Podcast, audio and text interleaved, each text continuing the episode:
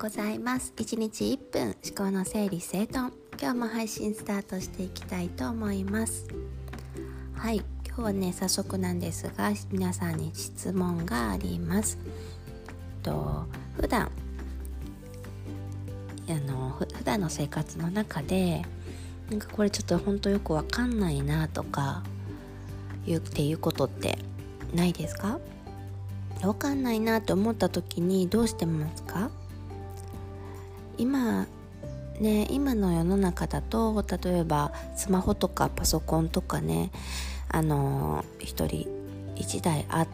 ってもおかしくないというかまあそんな感じになってきているのでもしかしたら大抵のことは自分で調べてねググったりタグったりとかして解決できることがほとんどなのかもしれないですね。うん、でそれも一つの生きていく力まず自分で考えてみる自分で調べてみて考えてみてっていうことをするってことはすごく大事でそれはとってもあのおすすめというか、うん、いいねと思います。であとこれはできてますか？人を頼るっていうことはできてますか？っていうことが今日はちょっと聞きたかったんです。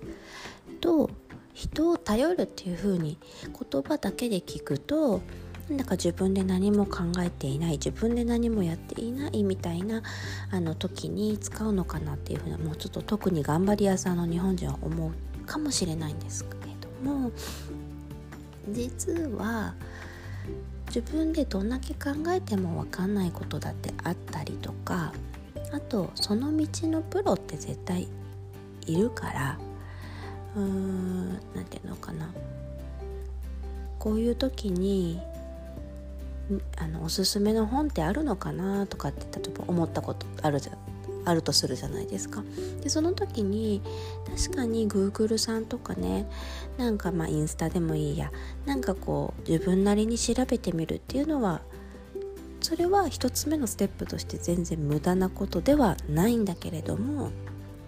だけどやっぱり自分の中で考えるってことはやっぱり自分の限界の中の範囲しかないんですよね。そうなのでやっぱりその次のステップとしてとてもおすすめなのはあのー、人に聞いてみるその道の得意そうな人に聞いてみるっていうことをねとてもおすすめしたいと思います。それを私が今ねとってもお世話になってる